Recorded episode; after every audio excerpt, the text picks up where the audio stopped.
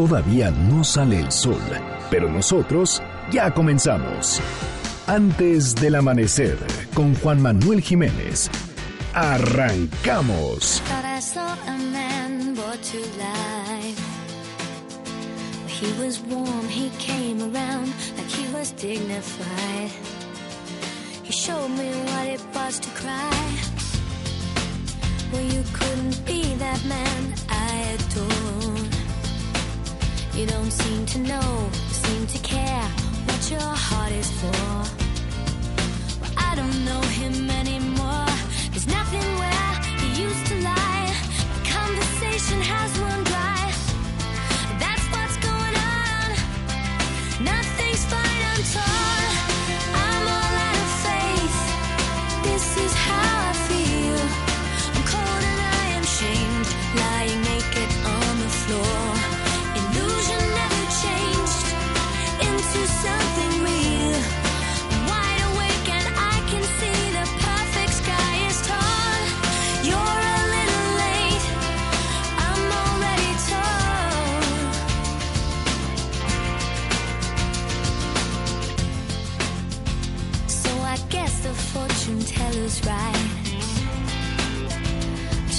seen just what was there and not some holy light.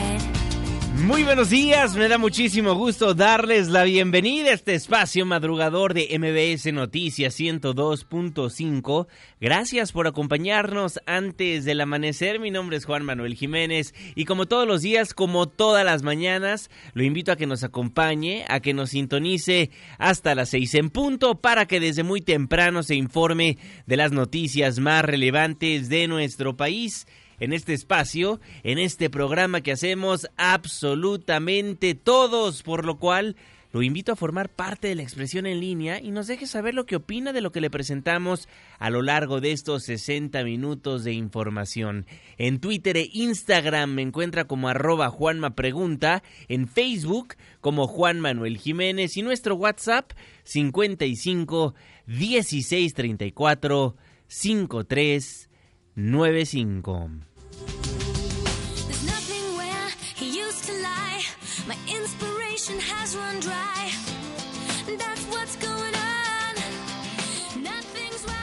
Torn de Natalie Imbruglia. Muchísimas gracias por solicitarnos a los artistas que ponemos para musicalizar este espacio noticioso. Gracias por escribirnos a los grupos, los artistas, las canciones que le gustaría que pongamos antes del amanecer. Le recuerdo que a diario ponemos la música que usted nos solicita. El día de mañana, ¿a quién le gustaría que pongamos? Márquenos, escríbanos en redes sociales. El 10 martes, la fecha 4 de febrero de 2020, la hora 5 de la mañana con 5 minutos, segundo día de la semana. Estamos en MBS Noticias. Antes del amanecer.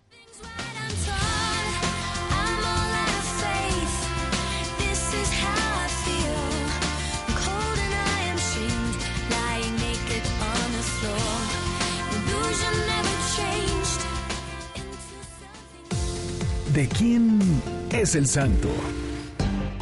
Hoy, 4 de febrero del 2020, felicitamos a Gilberto Gelacio Agüeda. Muchas felicidades. Clima.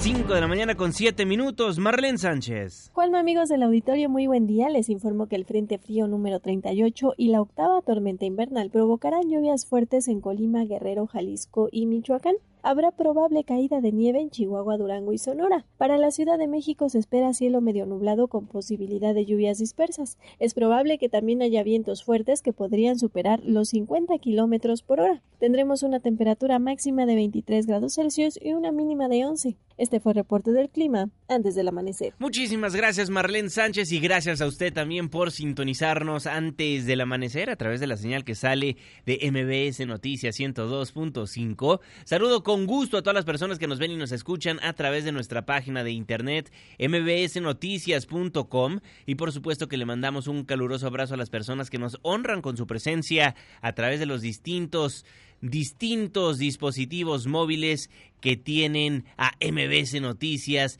en su frecuencia modulada. Gracias por todos sus comentarios, preguntas, sugerencias. Aquí comenzamos. Le voy a informar.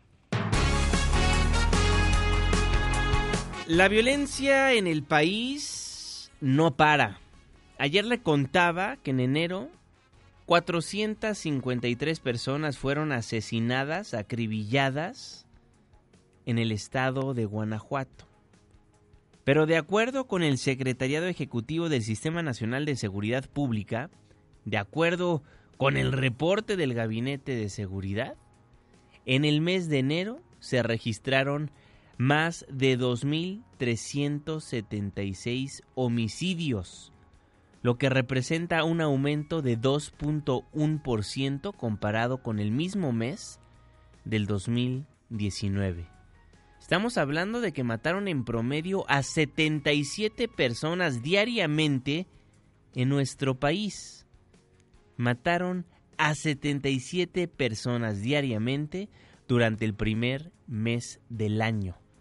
El 26 de enero y el 2 de febrero fueron los dos días más violentos de lo que va del 2020, al registrar 104 y 100 asesinatos respectivamente. A su vez, Guanajuato es la entidad más violenta al contabilizar más de 450 homicidios dolosos. Cifras preocupantes.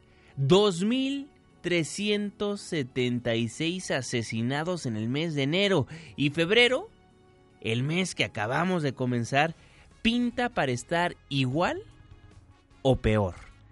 Ayer en Uruapan, Michoacán, asesinaron a nueve personas. Las disputas entre grupos criminales continúan en la tierra de Silvano Aureoles. Marco Antonio Duarte, buenos días. Gracias Juanma, muy buenos días. Presuntos sicarios asesinaron ayer a nueve hombres, entre ellos cuatro menores de edad, al atacarlos a balazos en un local de maquinitas tragamonedas ubicado en la colonia La Magdalena en el municipio de Uruapan, Michoacán. Este ataque ocurrió alrededor de las 3 de la tarde con 40 minutos cuando un comando armado irrumpió en el local de maquinitas ubicado en la calle José Ortiz de Domínguez de la colonia La Magdalena. Ahí, autoridades encontraron al menos 65 castillos percutidos calibre 9 milímetros. La Fiscalía General del Estado detalló que entre las víctimas se encuentran cuatro menores de edad que contaban con 17, 14, 13 y 12 años de edad respectivamente. En este ataque, también dos hombres más resultaron gravemente heridos.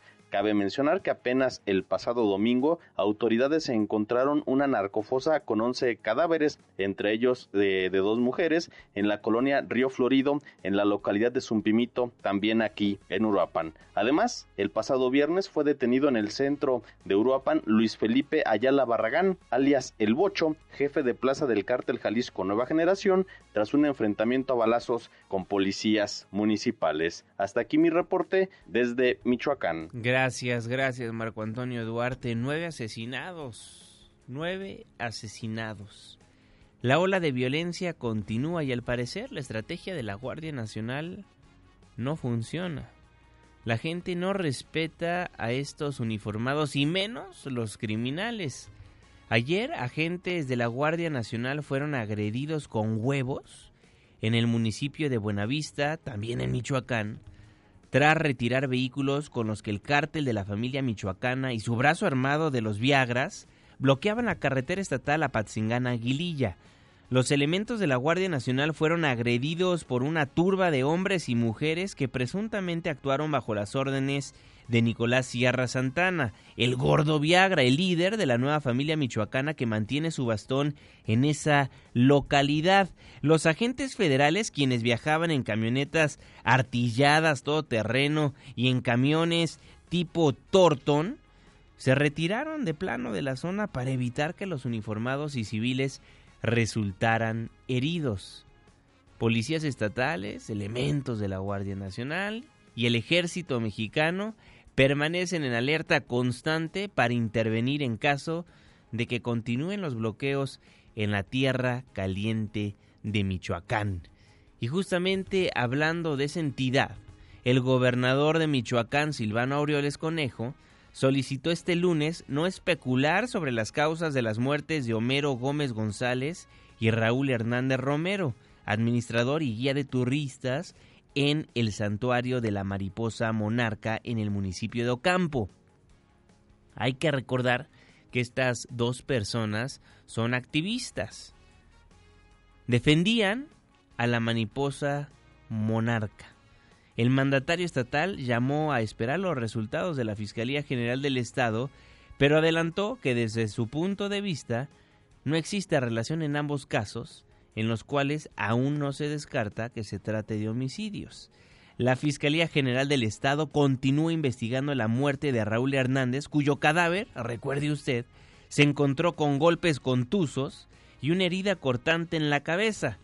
El miércoles pasado, en la zona de El Rosario, le daba a conocer yo esa noticia. Y dos días antes, Homero Gómez fue hallado ahogado en el interior de una olla agrícola del predio El Soldado, cerca de El Rosario, aunque la necropsia reveló que presenta un traumatismo cráneoencefálico que le pudo ser provocado y no un accidente. La voz del gobernador.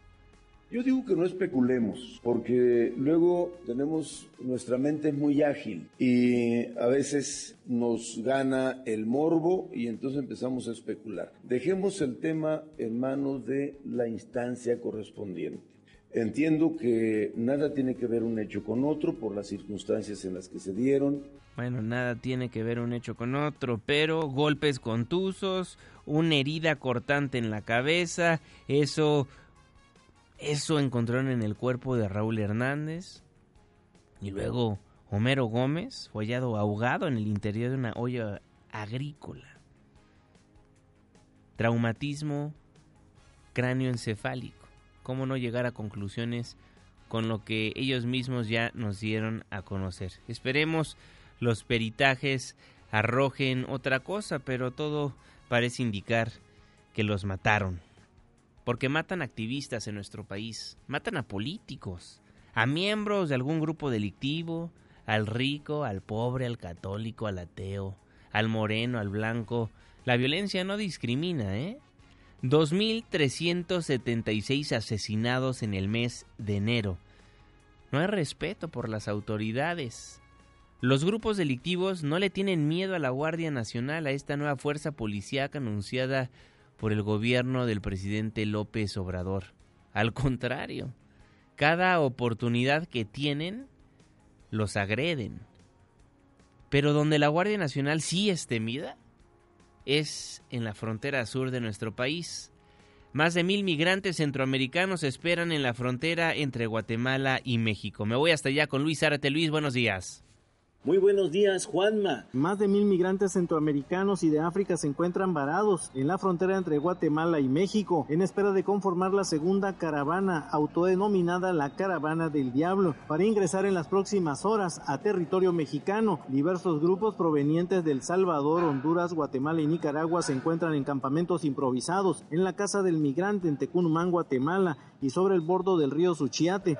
Algunos de ellos fueron asegurados durante la primera caravana de este año y deportados a sus países de origen, pero nuevamente intentan cruzar a territorio mexicano.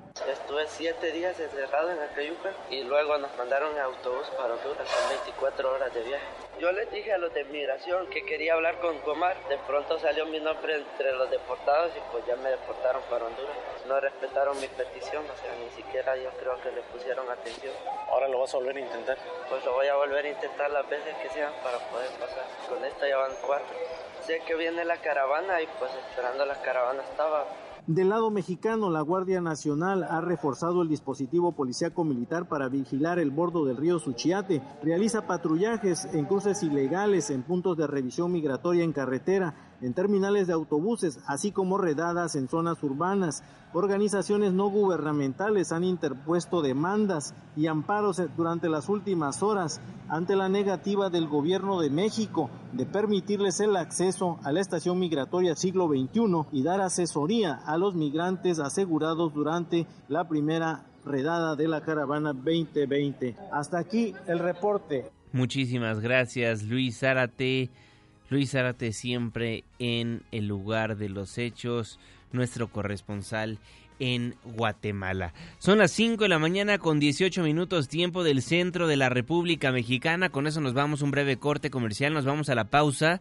Al volver platicaremos de los feminicidios en la Ciudad de México, los feminicidios que tuvieron un incremento notable en el primer mes de 2020.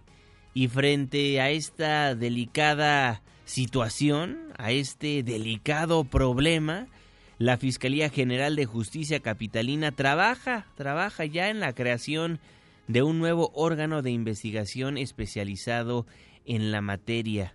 Le presentaremos una nota especial de Juan Carlos Alarcón y también el jeque de los deportes con lo más reciente de la información deportiva y también de los nuevos operativos en los tianguis de la capital del país. Twitter e Instagram, arroba Juanma Pregunta, Facebook, Juan Manuel Jiménez, WhatsApp 55 16 34 5395. Estamos escuchando a Natalie Imbruglia, Wrong Impression, reporte vial, la pausa. Y ya volvemos.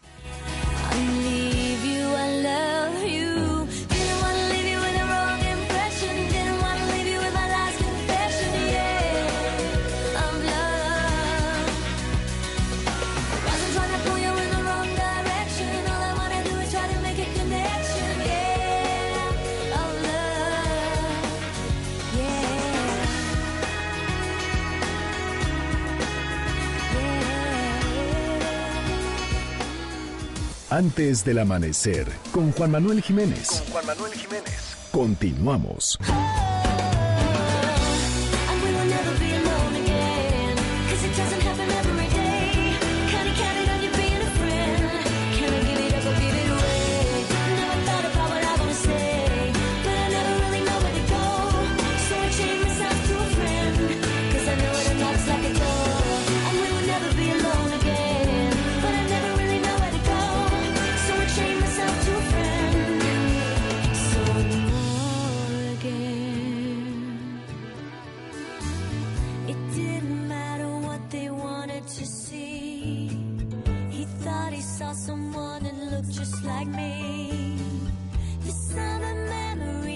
Buena canción, Instant Crush de Natalie Imbruglia. Gracias por continuar con nosotros en MBC Noticias 102.5. Gracias por madrugar. Yo soy Juan Manuel Jiménez y me da gusto nuevamente darle la bienvenida a este espacio del 102.5. Le recuerdo que nos escuchamos de las 5 hasta las 6 de la mañana de lunes a viernes.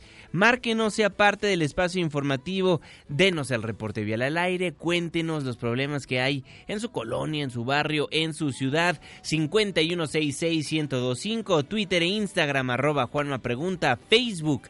Juan Manuel Jiménez y nuestro WhatsApp 55 16 34 53 95.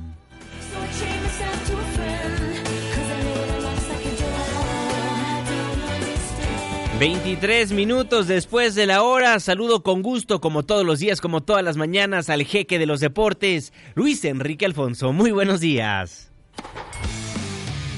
Deportes con Luis Enrique Alfonso.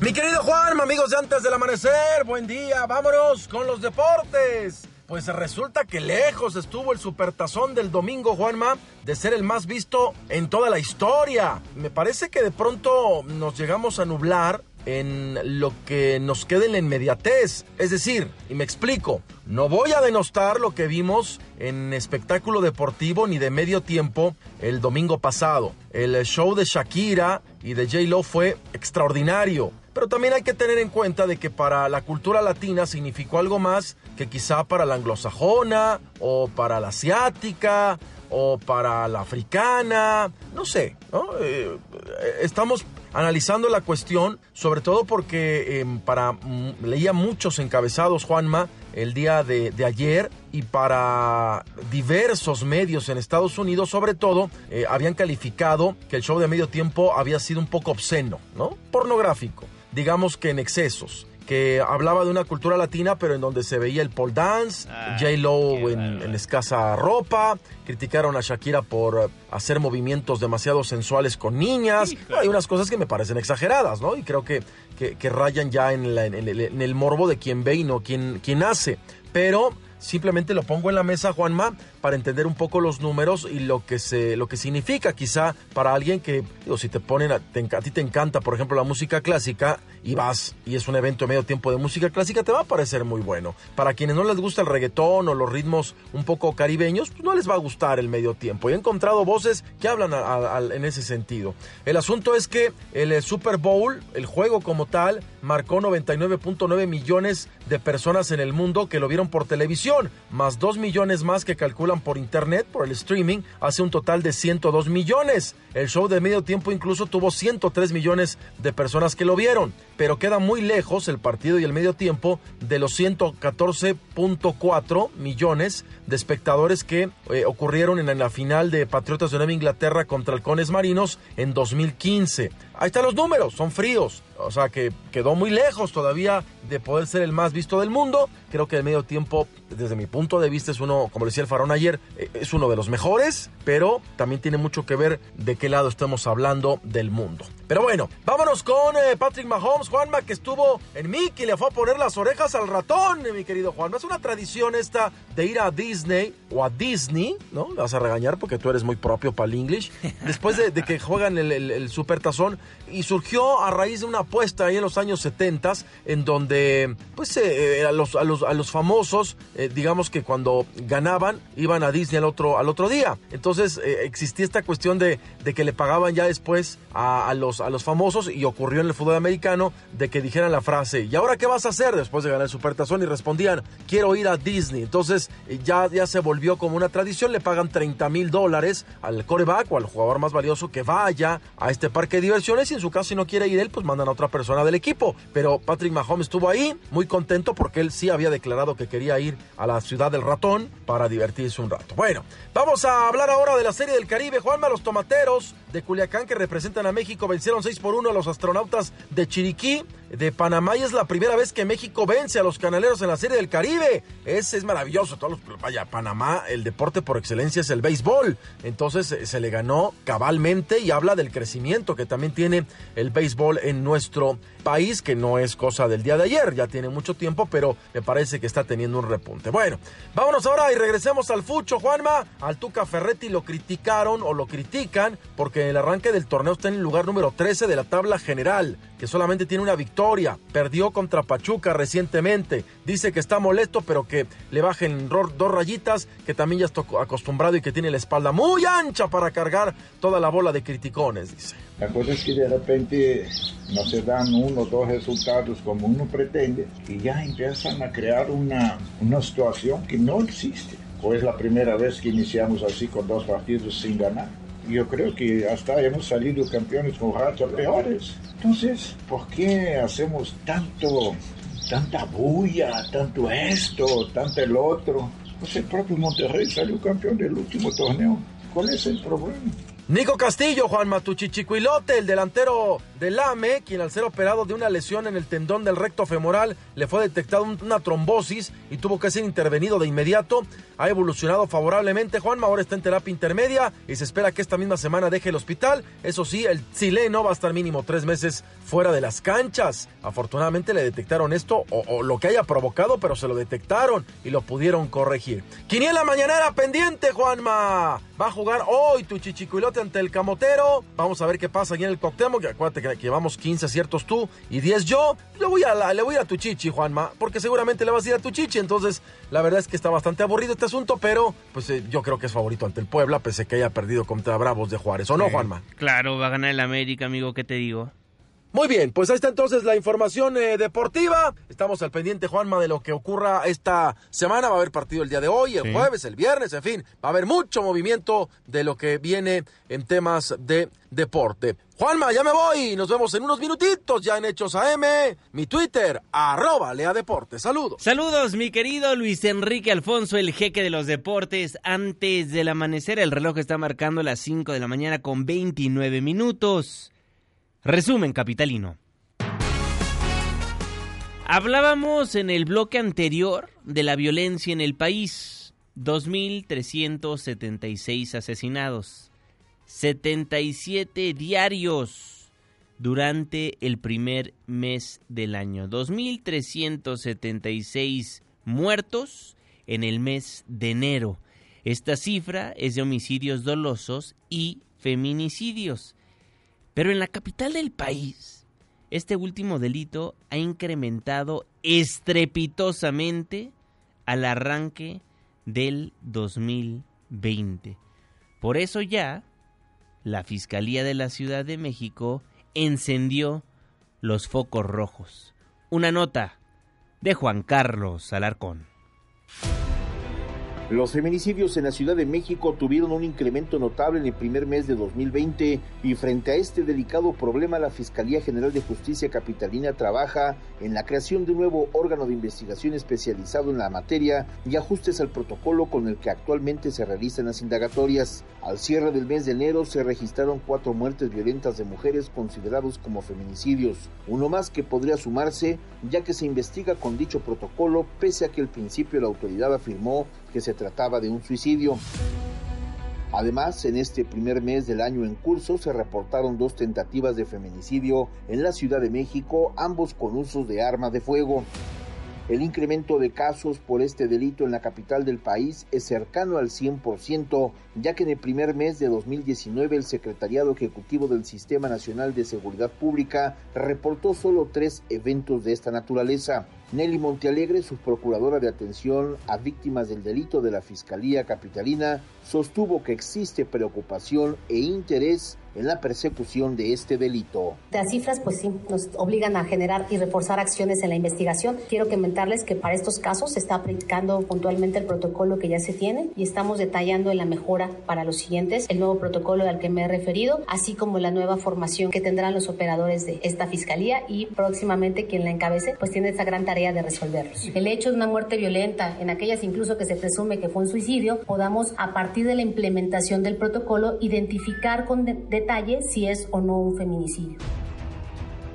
Explicó que la institución ha redoblado esfuerzos para prevenir conductas de violencia o feminicidas y tras la declaratoria de violencia de género contra las mujeres del 26 de noviembre pasado al 23 de enero de 2020 se tramitaron 510 medidas de protección para mujeres que viven violencia, 120% más que el mismo periodo del año anterior. Si bien este tipo de medidas son necesarias para evitar que los casos terminen en una muerte violenta, también debe entenderse el contexto en el que se generaron los casos. Anayeli Pérez, asesora jurídica del Observatorio Nacional Ciudadano del Feminicidio, señaló que este ilícito no se reduce al ámbito doméstico como muchos piensan, sino a otros factores como la violencia, en el ámbito comunitario. También se corresponde ese 70% o casi 70% con la, el desconocimiento de las autoridades sobre la relación víctima-victimario y que bueno, es, eso habla independientemente de que dentro de esas, eh, eso, ese 70% haya casos donde sí había una relación de confianza, pues también nos habla de que hay un, una violencia en la comunidad y que la Ciudad de México y el Estado de México, y justamente en estas zonas donde colindan y donde se concentra no solo la población, sino otras problemáticas, tienen pues una relación directa con el feminicidio. En este contexto, dijo, células criminales que operan diversos delitos también ejecutan actos de violencia feminicida, tarea que debe analizar cualquier fiscalía del país tomando en consideración la información con que cuentan. En enero del presente año, dos casos de tentativa de feminicidio llamaron la atención y uno está relacionado con el atentado que sufrió Rosaura Cervantes. La primera vez fue una golpiza que desestimó la Fiscalía de Benito Juárez y el juez primero de lo familiar. A pesar de que expuso el contexto de violencia de su excónyuge, nadie actuó y vino un segundo momento cuando fue baleada frente al colegio de su hija, aunque esta vez la herida será permanente por una bala incrustada en la cadera. El segundo evento corresponde al atentado a balazos en Iztapalapa contra Guadalupe Michel Luna Buendía, hija de la defensora de derechos humanos Irinea Buendía Cortés y hermana de Mariana Lima, presuntamente asesinada por su exmarido. Por este caso, la Suprema Corte de Justicia de la Nación ordenó en su sentencia que toda muerte de mujer con tintes de violencia debe investigarse con perspectiva de género y con el protocolo de feminicidio. En 2019 se registraron 98 casos de feminicidio, siendo Iztapalapa, Gustavo Amadero y Cuauhtémoc las alcaldías con más casos que se registraron con 27, 18 y 13 respectivamente. El feminicidio en la capital del país. Los feminicidios en la Ciudad de México tuvieron un incremento notable en el primer mes de 2020 y frente a este delicado problema, pues la Fiscalía General de Justicia Capitalina trabaja en la creación de un nuevo órgano de investigación especializado en la materia y también buscan pues, crear ajustes al protocolo con el que actualmente se realizan las indagatorias. El feminicidio, la violencia de género, tristemente en nuestro país es un tema de todos los días. Por ejemplo, ayer, ayer policías de la Secretaría de Seguridad Ciudadana detuvieron a José Manuel G., al coordinador de la licenciatura de Psicología Social de la Universidad Autónoma Metropolitana Iztapalapa, acusado de abuso sexual, el coordinador de una licenciatura de la UAM. Le vamos a estar dando seguimiento a esta historia. Por lo pronto, el gobierno capitalino y el Congreso local buscan establecer en la ley que los delitos de violencia de género no prescriban. Esto como parte de las acciones que se han emprendido para erradicar la violencia contra las mujeres. Así lo informó la jefa de gobierno, Claudia Sheinbaum. Y queda pendiente una ley que presentamos que es el registro público de agresores sexuales sentenciados, que nos parece fundamental para erradicar y acabar con la impunidad en la ciudad de México. Así que esta está pendiente y estamos trabajando junto con diputados y diputadas para el tema de que no prescriban los delitos que tienen que ver con agresiones sexuales. Este es en lo que tiene que ver con cambios a las leyes. En tanto, la titular de la Fiscalía General de Justicia de la Ciudad de México, Ernestina Godoy, aseguró que desde el establecimiento de la alerta de género en la capital del país se han tenido mejores resultados en materia de procuración de justicia.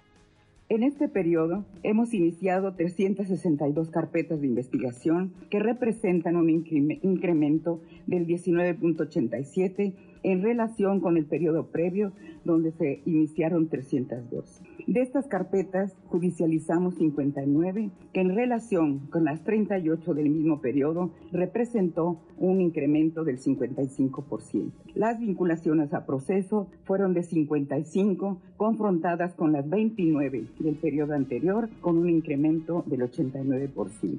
Esperemos de verdad la autoridad se ponga las pilas, haga su trabajo e investigue todos los asesinatos de mujeres en los últimos meses y años.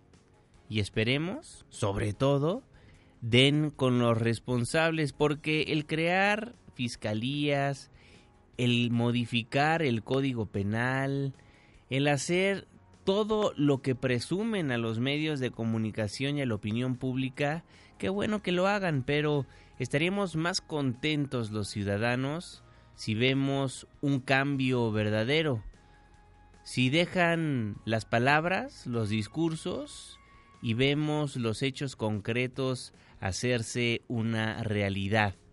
Porque las mujeres deben de dejar de salir a las calles a protestar.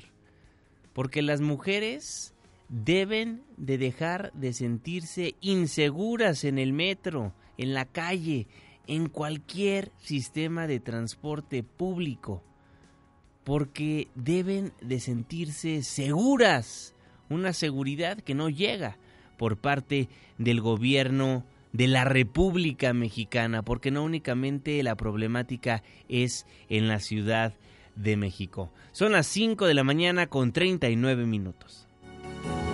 Oiga, y dándole seguimiento a la fuga de los tres reos del reclusorio sur, Ayer mi compañero Juan Carlos Alarcón consiguió una nota exclusiva que nos da más datos de lo ocurrido. El recluso Víctor Manuel Bericeño Zavala es el único testigo en la fuga del operador financiero de los hijos del Chapo Guzmán y sus dos cómplices. Víctor Manuel es pieza clave en las investigaciones, por lo que aumentaron las acciones de resguardo para el reo para evitar un atentado en su contra. MBS tuvo acceso a la entrevista realizada por las autoridades a este personaje a su regreso al reclusorio sur del hospital Rubén Leñero y el sentenciado reveló que los tres criminales viajaron junto con él casi una hora a partir del momento en que cruzaron la aduana del Centro Varonil de Reinserción Psicosocial. Esta es parte de la conversación que obtuvo mi compañero Juan Carlos Alarcón, donde hablan de los sobornos. Porque si tú hablas, te voy a mandar a matar. ¿Y cuánto te ofrecieron? 100 mil pesos me dijo él. Rato me dijiste 200, güey. No, él lo dijo. Agarro y me dice, mira, te voy a dar 100, 100 varos, pero no te entiendo, o sea, no sé por qué o qué, no, no, no sé. Dice, bueno, bueno, bueno, te voy a dar 200, pero no entiendo yo, o sea, no sé qué me estás hablando. Se te voy a dar 200 y ya. 200 mil pesos, imagínese. Por esa cantidad arriesgan su vida algunos. ¿Cuánto le han de haber pagado a los custodios? ¿Por cuánto dinero arriesgarían su vida? ¿Arriesgarían ir a la cárcel para aceptar que reos se fuguen de donde ellos tendrían que estar cuidando? ¿Cuánto dinero se gastaron los del cártel de Sinaloa para sobornar a todos los servidores públicos que les fueron abriendo las rejas del reclusorio sur. Porque las personas que se fugaron, una de ellas específicamente era el operador financiero de los hijos de Joaquín el Chapo Guzmán. ¿Se imagina la cantidad de dinero que mueve ese señor? Y seguramente en estos momentos nos puede estar escuchando desde Panamá, tal vez está ya en los Estados Unidos, tal vez se fue a Guatemala, tal vez está en alguna otra parte del mundo escuchando MBS Noticias y burlándose de las autoridades de la República Mexicana, de las autoridades de la Ciudad de México, porque se fugaron a las 5 de la mañana y ellos empezaron a buscarlos hasta las 9, hasta las 9 de la mañana. Son las 5 de la mañana con 42 minutos tiempo del centro de la República Mexicana. Mes nuevo, operativos nuevos. Adrián Jiménez. Buen día, Juanma. Un saludo afectuoso para ti y el auditorio. Autoridades capitalinas realizaron dos operativos en los Tianguis La Raza y Felipe Ángeles. En un comunicado, la Secretaría de Gobierno detalló que en el Tianguis Felipe Ángeles, en la alcaldía Venustiano Carranza, fueron decomisadas 105 navajas, 14 gases pimienta, 11 tanques CO2 para cargar armas de réplica, 8 celulares, 7 clavos ponchallantas, 5 bastones tácticos, 4 esposas, 2 cajas de balas de salva calibre 22 y una daga. En tanto, en la raza, en la alcaldía Gustavo Amadero, fueron retiradas 86 navajas, 34 boxers, 25 réplicas de armas de fuego, 20 gases pimienta, 19 inmovilizadores eléctricos, 8 esposas, 3 celulares y 3 bastones tácticos. La dependencia señaló que con estos dos operativos, realizados el pasado domingo en coordinación con las Secretarías de Seguridad Ciudadana y de Desarrollo Económico, inició la etapa 2020 de esta acción interinstitucional, cuyo objetivo es inhibir la venta de artículos de dudosa procedencia. Asimismo, reiteró que a través de la Subsecretaría de Programas de Alcaldías y Reordenamiento de la Vía Pública se seguirán realizando operativos en los tianguis de la Ciudad de México conforme a lo publicado el pasado 9 de julio en la Gaceta Oficial, donde se establece que queda estrictamente prohibida la venta en estos espacios de celulares, bebidas embriagantes y medicamentos. Juan Auditorio es la información. Buenos días. Muy buenos días, Adrián Jiménez. Gracias por la información. Los tianguis están en el ojo del huracán. El gobierno de la Ciudad de México realizó dos, dos operativos en tianguis de la Gustavo Amadero y Venustiano Carranza, con los que da inicio ya la temporada 2020 de estas acciones que tienen el objetivo de inhibir celulares robados, armas y mercancía de dudosa procedencia. Gracias Adrián Jiménez y gracias a usted también por hacernos el favor de sintonizarnos antes del amanecer a través del 102.5 de su frecuencia modulada en este 4, 4 de febrero de 2020. Fíjese que un día como hoy, pero de 1817, nacía en Guadalajara Mariano Otero, político y escritor liberal. Y hoy 4 de febrero es el Día Mundial contra el cáncer. Día Mundial contra el cáncer a nivel mundial. Es por eso que a las 16 horas del día de hoy los padres de niños con cáncer de diversos hospitales del país de la Ciudad de México pues van a asistir a una segunda mesa de atención para recibir informes sobre el desabasto de medicamentos que se sufre en el país. El punto de reunión se fijará en el monumento a la revolución hasta el momento y de ahí irán a la Secretaría de Gobernación. Va a poder escuchar la información en tiempo real con Ana Francisca Vega en directo a través de la señal de MBC Noticias 102 cinco. Con eso nos vamos a un breve corte comercial, nos vamos a la pausa. Al volver platicaremos del coronavirus. ¿Cuántos muertos hasta el momento? Pues ya suman más de 420. 20 mil casos confirmados y 23 mil sospechosos.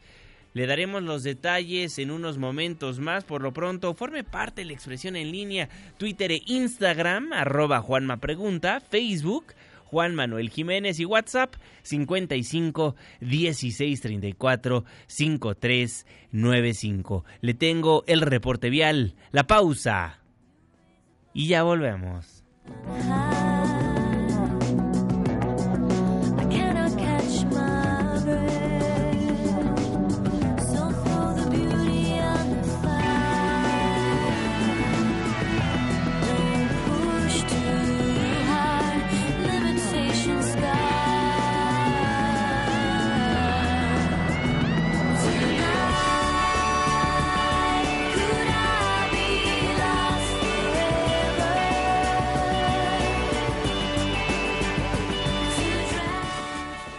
Antes del amanecer, con Juan Manuel Jiménez. Con Juan Manuel Jiménez. Continuamos.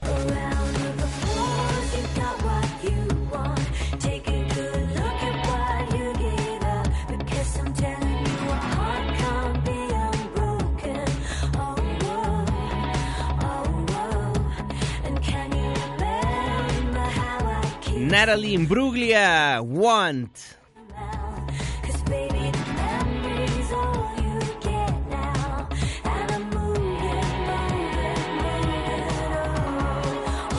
Gracias por continuar con nosotros en MBS Noticias 102.5. Mi nombre es Juan Manuel Jiménez. Le tengo más información. Resumen de noticias antes del amanecer. Sobre el coronavirus, en China van 426 muertos, 20.438 casos confirmados y 23.214 sospechosos, mientras que 632 pacientes se están recuperando. A nivel mundial, más de 20 países han reportado casos por esta enfermedad. Una muerte lamentablemente fuera de China. En Filipinas una persona perdió la vida. 426 el número de muertos por coronavirus. 425 en China y uno en Filipinas. Por lo pronto aquí en la República Mexicana ya regresaron de China 29 becarios del estado de Guanajuato. Arlet Cárdenas, buenos días. Buenos días, Juanma. Informar que tras la emergencia por el brote de coronavirus arribaron a Guanajuato 29 estudiantes que se encontraban en China. Provienen de ciudades como Xi'an, Tianjin, Harbin y Nanjing el gobierno del estado tomó la medida preventiva de apoyar su regreso. Los becarios del Educafin desarrollaban actividades académicas en administración turística, ciencia de datos, inteligencia artificial, entre otras áreas Fátima Melchor Márquez, jefa del Departamento Estatal de Epidemiología de la Secretaría de Salud, enfatizó que ninguno de ellos presenta alguna enfermedad respiratoria y mucho menos tuvieron contacto con personas enfermas por coronavirus. Escuchemos. Reiterar que todos vienen sanos, todos vienen tranquilos. Ya pasaron un primer filtro en la Ciudad de México en donde no hay ninguno de los estudiantes enfermos con ningún síntoma respiratorio. Eh, también es importante mencionar que ninguno de estos alumnos viene de eh, la provincia de Hubei o de la ciudad de Wuhan en China. Eso todavía nos da mucha más tranquilidad porque no han tenido contacto eh, ni con personas enfermas ni con esta zona que es la de más riesgo en China. Los jóvenes podrán realizar su vida normal, aunque por 14 días serán monitoreados de forma diaria por la Secretaría de Salud para garantizar que ninguno de ellos desarrolle alguna enfermedad. Este martes se espera el arribo de cuatro jóvenes más y el 5 de febrero otro grupo de 19 estudiantes para dar un total de 52 becarios. El gobierno estatal además mantiene contacto con otros 19 estudiantes que solicitaron apoyo, de los cuales dos han confirmado su retorno. Continuamos hasta aquí el reporte. Muchísimas gracias, Arlet. Y otros 10 mexicanos que salieron de China se encuentran en Francia en cuarentena. Ernestina Álvarez, buen día. Juanma, buenos días. Para ti, para los amigos del auditorio, te informo que la Secretaría de Salud dio a conocer que los 10 connacionales que estaban en Hubei, China y que arribaron a Francia el sábado pasado se reportan sanos y todos ellos permanecerán en ese país por medidas precautorias en cuarentena y esta medida es sin excepción. A través de su cuenta de Twitter explicó que los 10 mexicanos estarán en observación durante 14 días. La dependencia federal detalló que los pasajeros provenientes de Hubei y que presenten síntomas como fiebre, tos y dolor de garganta son casos sospechosos de enfermedad respiratoria por el nuevo coronavirus 2019. De acuerdo con los protocolos establecidos por la Organización Mundial de la Salud, se les revisará médicamente, se les van a tomar muestras para diagnóstico por laboratorio y se les instruye a permanecer en aislamiento en casa durante 14 días. En el caso de aquellos que no provengan de Hubei, no serán sometidos a revisiones médicas al menos que presenten alguna sintomatología. Además, la Secretaría de Salud descartó el caso sospechoso de nuevo coronavirus de un hombre de 54 años de edad que vivió en Wuhan, China y el pasado 15 de enero llegó a Jalisco. Con este, son 10 los casos sospechosos que han sido reportados como negativos. Hasta aquí el reporte. Muchísimas gracias, Tina. Y la Secretaría de Salud descartó el caso sospechoso de coronavirus de un hombre de 54 años de edad que vivió en Wuhan, China, y el pasado 15 de enero llegó a Tlajomulco de Zúñiga, Jalisco. Con este son 10 los casos sospechosos que han sido negativos en la República Mexicana. En México no se han confirmado casos positivos de coronavirus y se continúa con el monitoreo de las personas que estuvieron en la Ciudad de México y que fueron diagnosticados con enfermedad cuando llegaron a los Estados Unidos. Hasta el momento, ninguna, ninguna de las personas del hotel o de Uber ha presentado síntomas de enfermedad a 13 días de su exposición. Y debido al coronavirus, Apple la empresa Apple, esta de teléfonos, de Apple Watches, de, pues ya saben, ¿no? MacBooks, etcétera, etcétera, anunció el cierre de todas sus tiendas en China hasta el próximo 9 de febrero como medida de precaución. Son las 5 de la mañana con 55 minutos.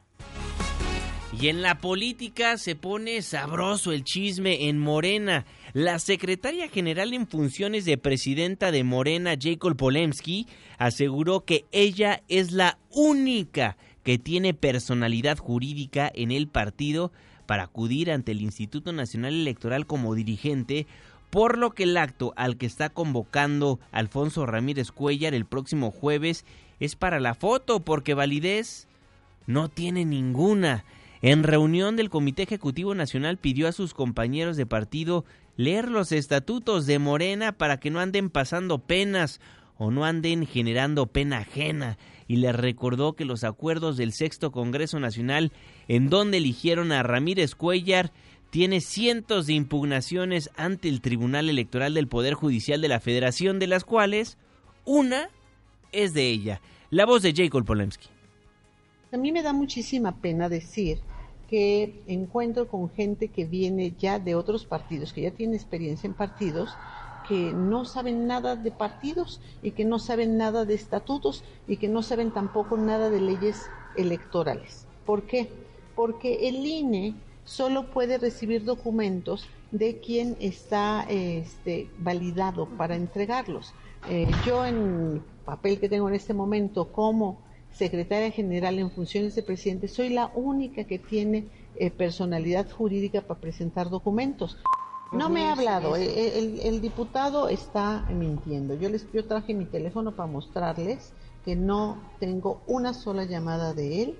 Este, tengo una del 2018 y no tengo ninguna. He estado cada que va a una entrevista, o reviso mi teléfono para ver si me manda un mensaje, porque siempre que sale de una entrevista dice, ahorita saliendo la busco, saliendo la busco. Pues yo no sé saliendo de dónde. Hay dos personas que se dicen ser las cabezas de Morena, Jacob Polensky y Alfonso Ramírez Cuellar. Ni ellos se ponen de acuerdo. Son las 5 con 57, hoy es martes, martes de tecnología. Con Alina Hola Juanma, amigos, amigas, muy buenos días. Me acompañan a hacer un recorrido por las noticias breves más importantes de tecnología de esta semana. WhatsApp anuncia las próximas funcionalidades que podremos usar en su app y entre ellas se encuentra el envío de dinero a través de WhatsApp Pay, verificar perfiles a través de códigos QR y la autodestrucción de mensajes. Sí, justamente como lo hacíamos con Snapchat para saber si un mensaje durará unos segundos o puede ser guardado por años. Alphabet, la empresa matriz de Google, no creció conforme a sus expectativas y sus acciones bajaron más de 3%. Amazon le está pisando los talones en cuanto a publicidad digital se refiere y, aunque YouTube, sus servicios en la nube, los centros de datos y hardware siguen reportando utilidades, tendrán que reforzar sus estrategias para no perder terreno en su división de anuncios. La cifra de accidentes relacionados con peatones distraídos por su celular aumentó 800% en Canadá. Caídas, golpes contra los postes, tropiezos y atropellamientos son causados por las distracciones de quienes textean o hacen scroll en lugares públicos. ¿Y tú usas tu celular mientras caminas por la calle? Ahora cambiemos de tema. A finales de 2018, la Cofepris liberó más de 50 productos elaborados con cannabis para que puedan ser comercializados en nuestro país. Uno de estos elementos se llama CBD o cannabidiol para que pueda ser usado de manera industrial como aceite, pomadas y cremas que ayuden a aliviar las dolencias en articulaciones. Tenemos que destacar que la demanda de CBD en productos para el bienestar y el tratamiento del dolor va al alza y esta industria se cotiza a nivel mundial en más de 4 mil millones de dólares y se espera que para 2026 tenga un valor de 154 mil millones de dólares. Empresas como CBD Life aseguran que en México el consumo de CBD podría reportar ventas por más de 2 mil millones de dólares anuales. Y que Ruiz de Chávez, director general de esta compañía, nos habla sobre la importancia de establecer estándares de calidad en productos que se han elaborado en México desde hace décadas y de forma tradicional. Ahorita México no cuenta con la tecnología ni el conocimiento para fabricar productos como este. Nosotros en primera instancia estamos fabricando los productos en Estados Unidos porque ahí encontramos de momento la mejor solución. Pero en un futuro cercano queremos traer esos productos a México y fabricarlos aquí. Una vez que se pueda importar la tecnología, que existe el conocimiento, que la mano de obra sea calificada y demás, pensamos que en unos dos años más o menos ya podemos estar fabricando estos productos acá. Como ven, la tecnología y los estándares de calidad en los usos medicinales del cannabis son esenciales para poder aprovechar la ventana de posibilidades que se abren para quienes buscan vender y consumir estos productos. Yo soy Alina Pulán y nos escuchamos el próximo martes de Tecnómadas. Con eso nos vamos, con eso nos despedimos. Gracias, Alina. Gracias a usted también por formar parte de este espacio. Twitter e Instagram, arroba Juan Me Pregunta, Facebook, Juan Manuel Jiménez. Dejamos el 102.5, pero pero nos pasamos al 104.9 en Exa FM. Le tengo un resumen de noticias cada hora a la hora hasta las 10 de la mañana. Y después nos vemos en la televisión en punto de las 7 de la noche en tu ciudad en tiempo real a través de la pantalla de ADN 40, el canal informativo más visto de México. A nombre de este gran equipo de trabajo, se despide de ustedes su servidor y amigo Juan Manuel Jiménez. Que pase un excelente martes. Ya casi sale el sol. Nos escuchamos mañana en punto de las 5, antes del amanecer.